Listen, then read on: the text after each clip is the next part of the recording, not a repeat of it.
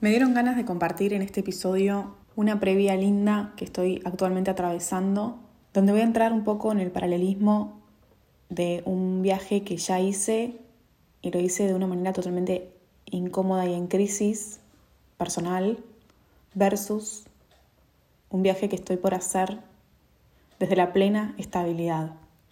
Maga y Millennial, el podcast.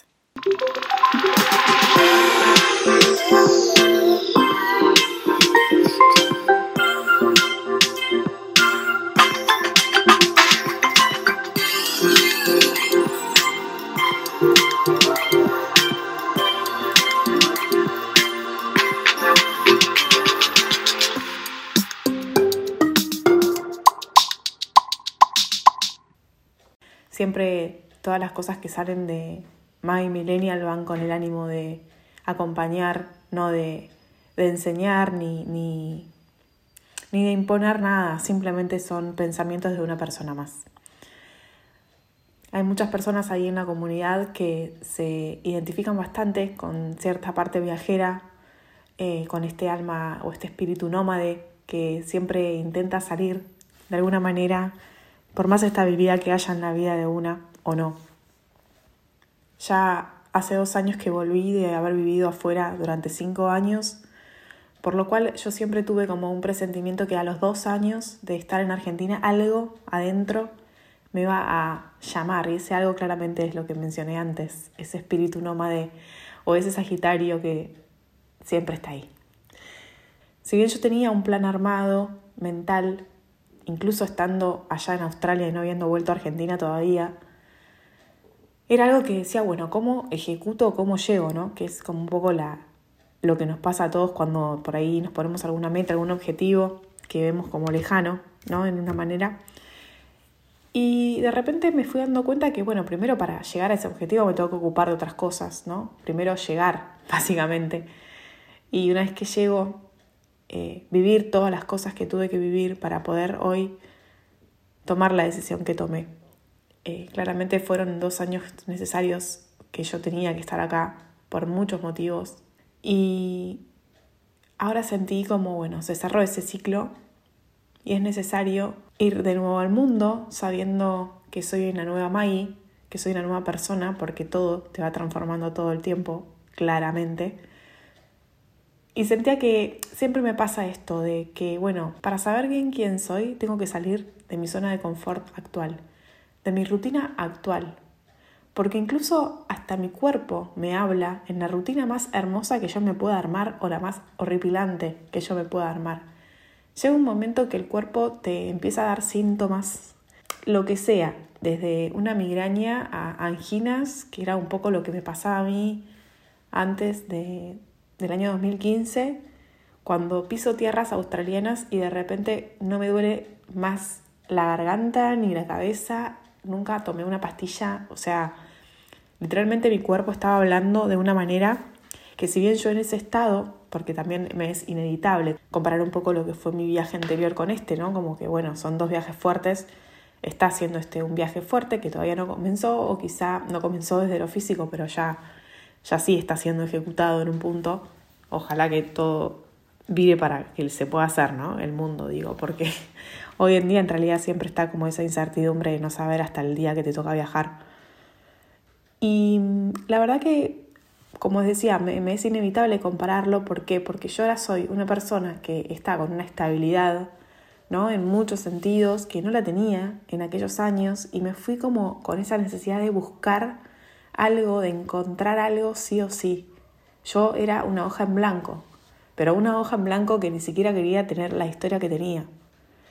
Una crisis gigante, muy difícil viajar de esa manera, porque ves como el pasaje tu única salida. Después hablamos si esto fue como una acción escapista o no. Creo que es como algo a discutir, es bastante personal y vos o cualquier persona lo puede interpretar de tal manera, pero yo no lo sentí como un escape. De todas maneras, si así lo hubiese sido, ¿cuál hay, no? Es como que eso tiene una prensa re negativa, el escape. No sé qué tan negativo puede ser un escape si es para tu bien. Pero bueno, ese es otro tema. Y volviendo un poco a, este viaje, a cómo estoy hoy, que es un poco lo que me, me interesa comunicar, es esto, ¿no? Cómo desde una estabilidad también se puede salir de una zona de confort. Y una estabilidad que fue construida, nada, ¿no? En poquitos años, en un punto, pero que tiene una validez inmensa porque era algo muy deseado el estilo de vida que yo tengo hoy. Para mí es muy importante como cortar un poco con trabajos en relación de dependencia, eh, rutinas en una ciudad grande como lo fue Buenos Aires, eh, estar lejos de mi familia, porque en definitiva siempre viví lejos de mi familia desde que terminé la escuela.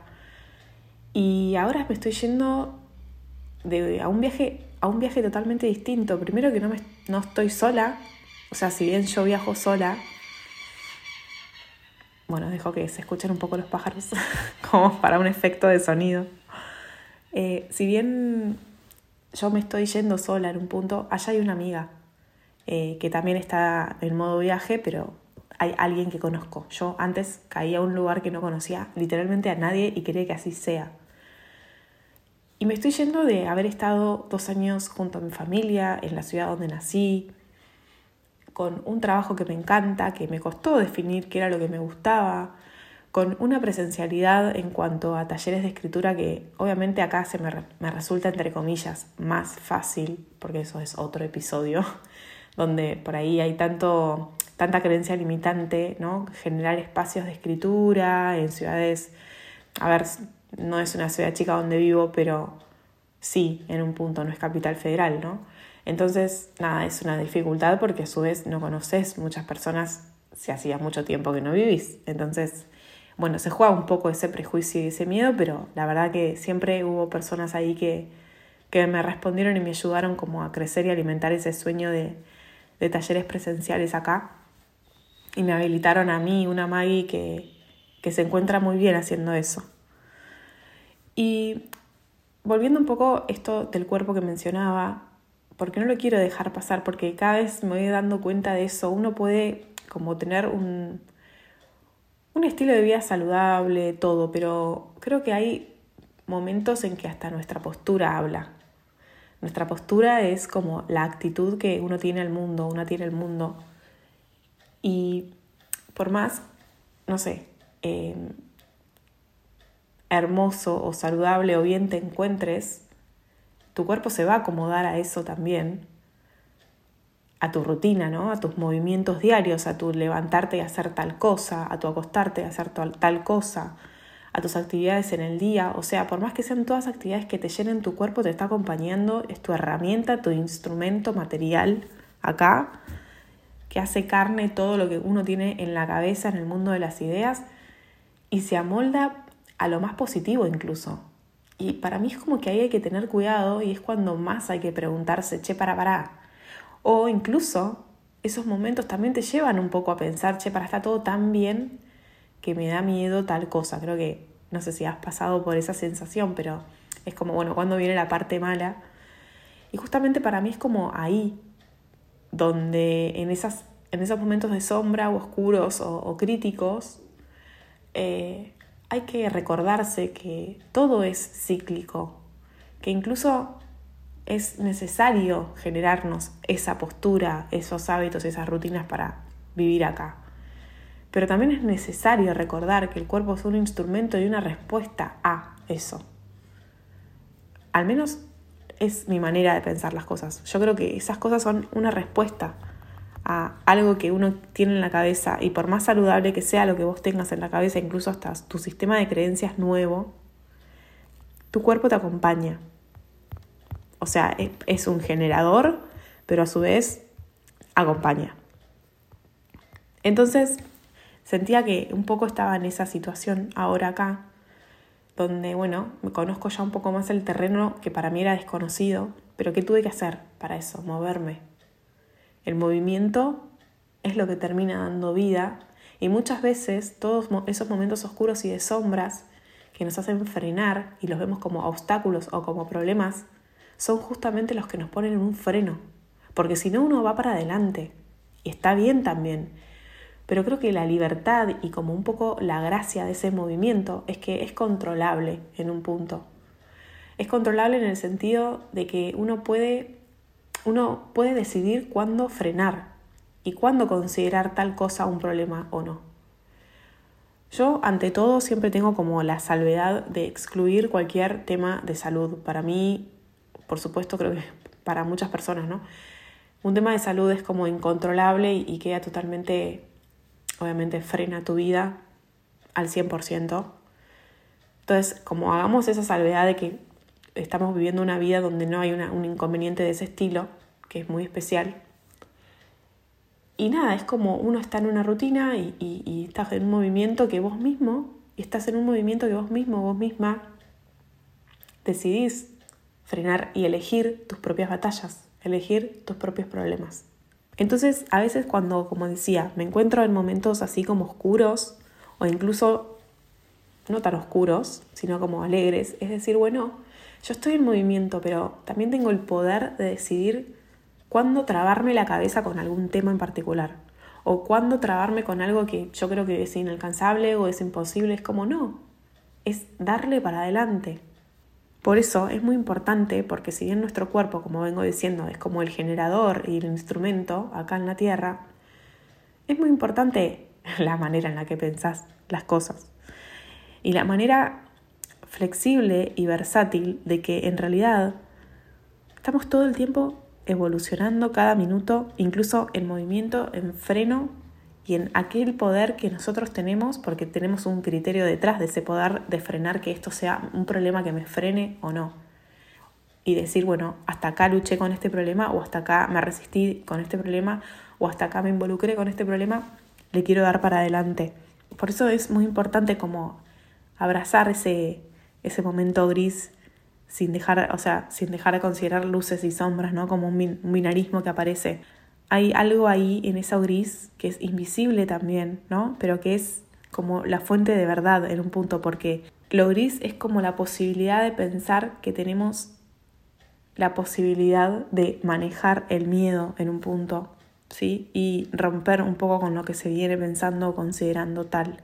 El área gris le llamo yo ahí a esos momentos donde no sabemos bien qué hacer o de crisis, ¿no? O lo bueno, lo que mencioné anteriormente.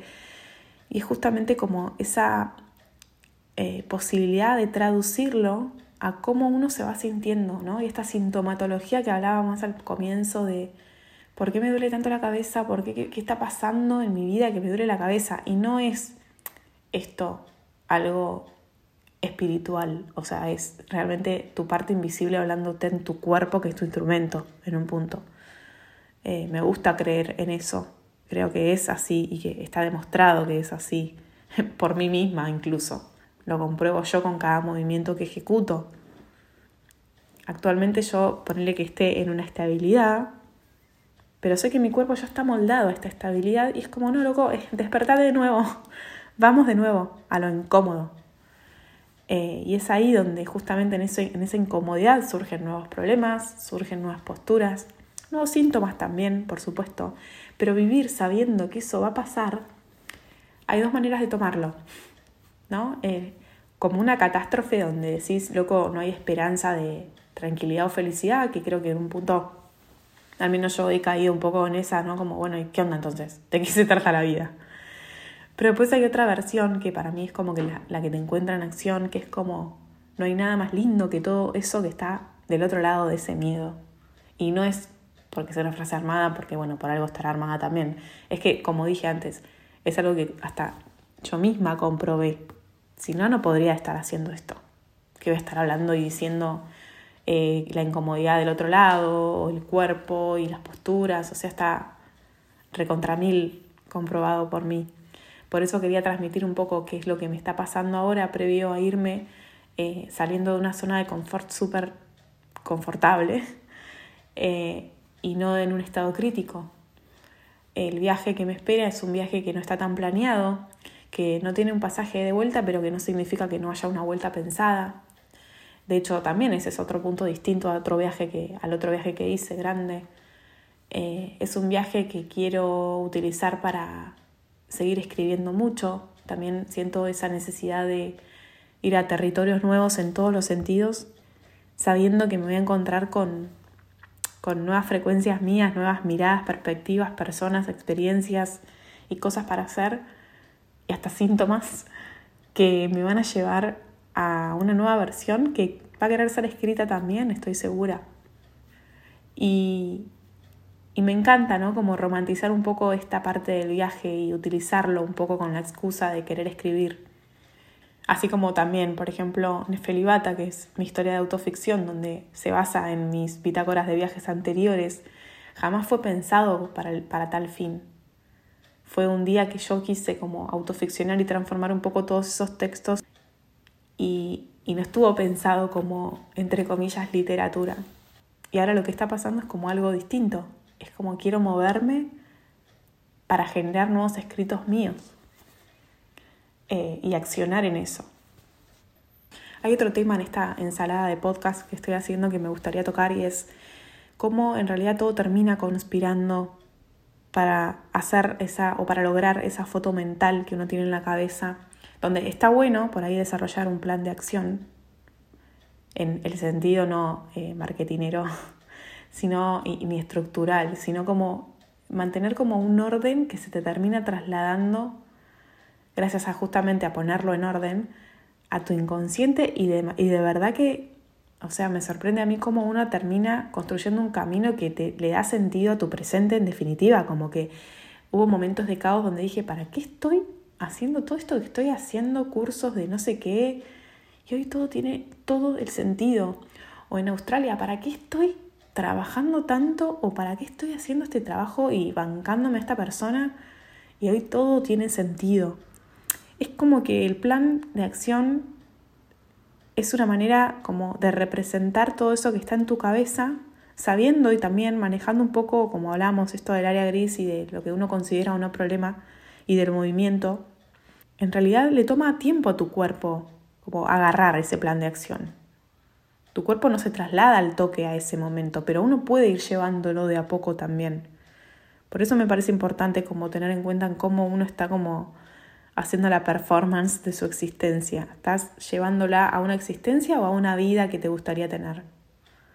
Y es como un poco el tesoro preciado de, de la atención, ¿no? de la energía, donde uno pone la atención para ver si en su día a día hay un poquito por ahí de ese plan de acción.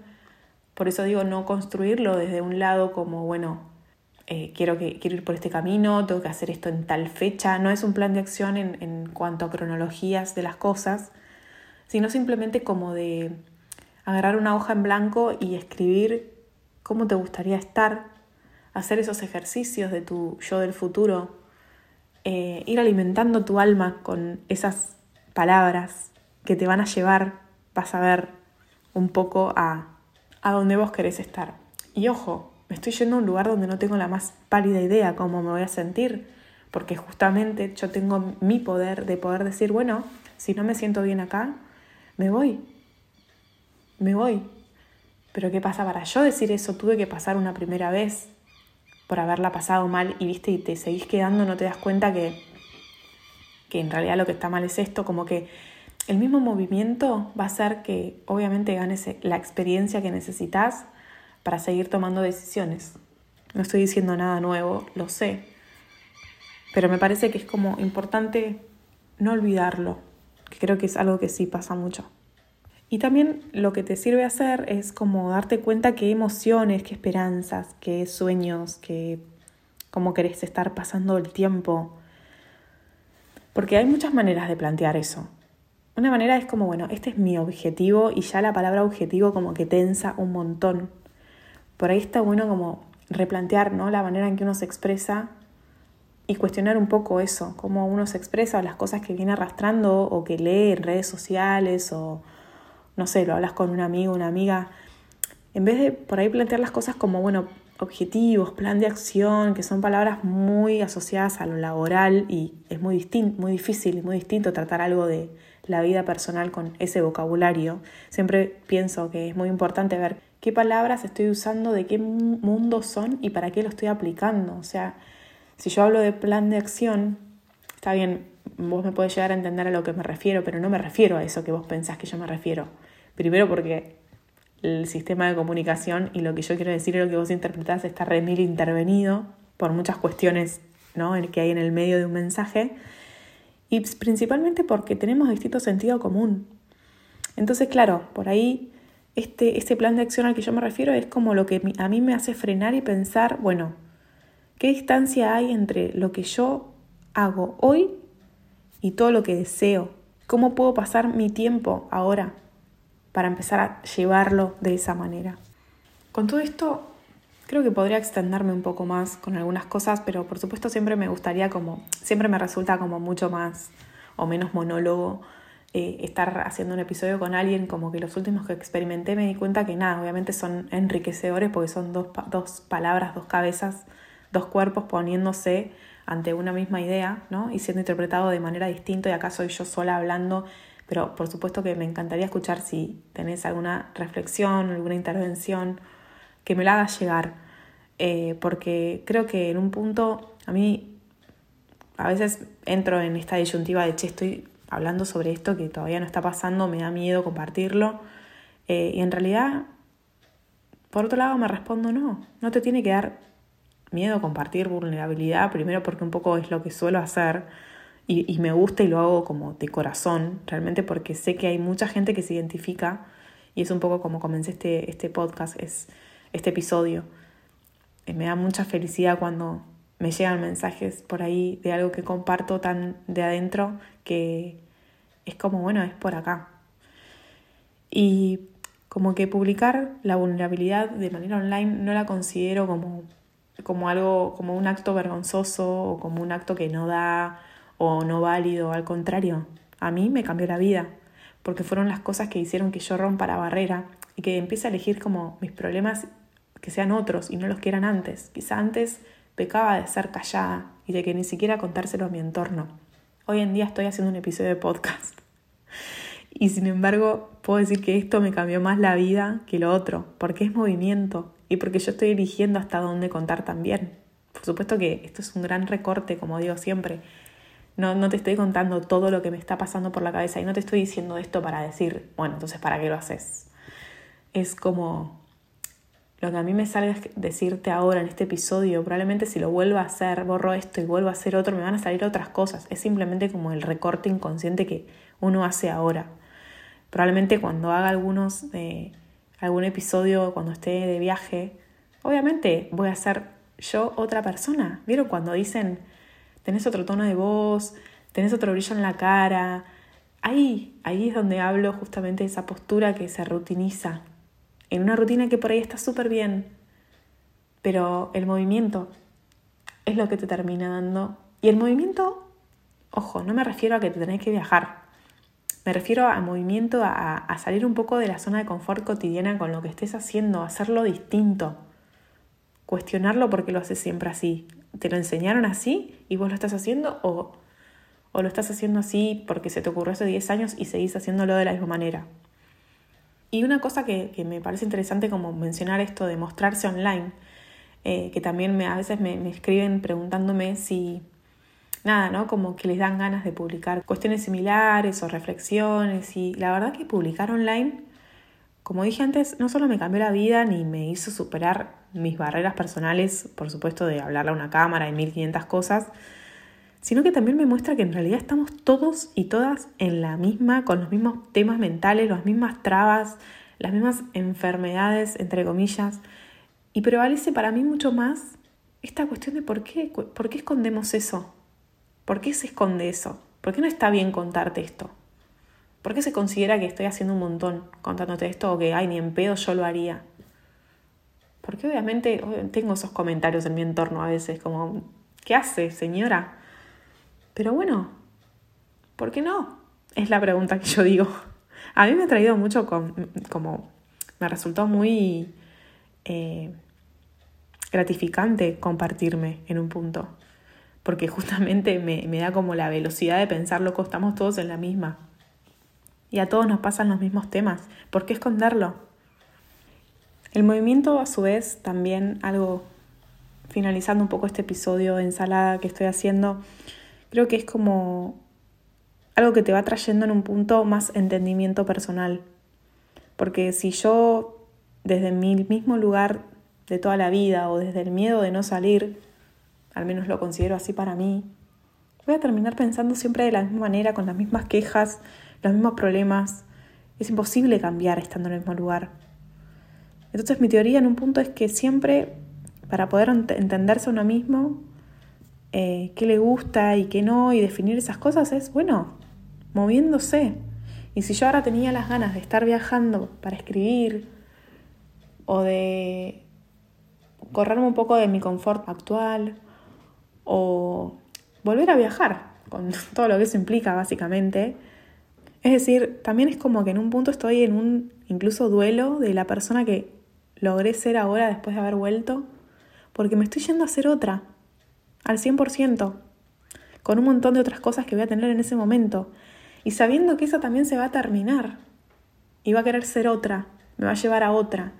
Lo importante es como seguir con esa fluidez, con ese espiral de de maneras de ser, de formas de ser, de posturas de estar ante el mundo, de, comprensión de una misma. ¿Y qué viene ahí en el medio para mí? Que es como, como un denominador que siempre digo. La magia de registrar todo eso. Por eso siempre hago hincapié en no hacer una escritura pulcra ni, ni escribir. Escribir lo que salga. Escribir lo que salga en cada momento de tu vida. Es el único testigo además de tu propia experiencia de vida y tu cuerpo, pero es otro testigo más, donde te sirve de espejo para verte reflejada el camino recorrido. Es como un pasito que uno hace en su presente al pasado, pero para decir, mira dónde estoy. Toco el pasado un ratito para ver dónde estuve. Y mira dónde estoy ahora. A mí me parece como espectacular eso. es un camino de ida, cuando uno le encuentra el sabor a la escritura y, o a registrarse, como sea, pero esta cuestión de, que es una herramienta, justamente que es la que más te permite conocer también. Y para cerrar me gustaría decir un poco esto de que veamos nuestros momentos donde sentimos que estamos trabados como aquellos momentos donde sentimos que estamos en flow total. Es lo mismo, desde otra manera. Son invitaciones divinas para continuar. Cuando uno se da cuenta en su presente actual, che, mira cómo estoy, estoy muy bien, o che, estoy re mal, estoy trabada, no sé para dónde salir. Ambos momentos son caras distintas de la misma moneda, básicamente de la moneda de la vida y de la economía de tu atención y de la economía de tu tiempo y la manera de tomar que ciertos problemas sean tal o ciertos otros no. Entonces, cuanto más paniquemos ante momentos o cuanto más dejemos de controlar la montaña rusa, que es estar en un momento pleno, y no estoy diciendo que no lo disfrutemos ni lo dejemos de hacer, porque somos humanos y inevitablemente caemos en esos estados como de éxtasis o para arriba o para abajo, pero no hay que olvidarse, es cuando para mí más hay que recordarse también que es movimiento y que eso te está llevando a otro lado. Y que cuanto más paniquemos o resistamos o nos trabemos en momentos así, por supuesto que nos va a traer más estrés a nuestra vida. Pero siempre lo mismo, eso te lleva a más movimiento. Hay subtemas acá, como siempre me pasa, haría como subtemas de subtemas de subtemas. Y creo que está bien cortarlo acá esta vez. Como siempre les digo, es una, fue una manera como de compartirme qué es lo que me está pasando hoy en marzo de 2022, sin saber bien qué me va a traer el mundo, saliendo un poquito nuevamente de mi zona de confort de alguna manera. Y quería compartirlo porque siempre yo sé que hay gente que se identifica con esta parte de, de Maggie Millennial, bien viajera. Bueno, muchas gracias por haber tenido este momento tan privado conmigo, que me estás escuchando haciendo lo que estés haciendo. Por supuesto, siempre abierta a que me hagan llegar cualquier comentario, cualquier reflexión que ustedes tengan respecto a este tema o quizás están viviendo un momento similar o lo estuvieron viviendo hace poco o lo van a vivir. Son palabras de una persona que está por hacer algo y que simplemente lo pone online. no es nada más ni nada menos que eso. No sé si es tan especial como por ahí antes consideraba. Les mando un beso. Gracias por escucharme y bueno, creo que ya saben dónde me pueden encontrar.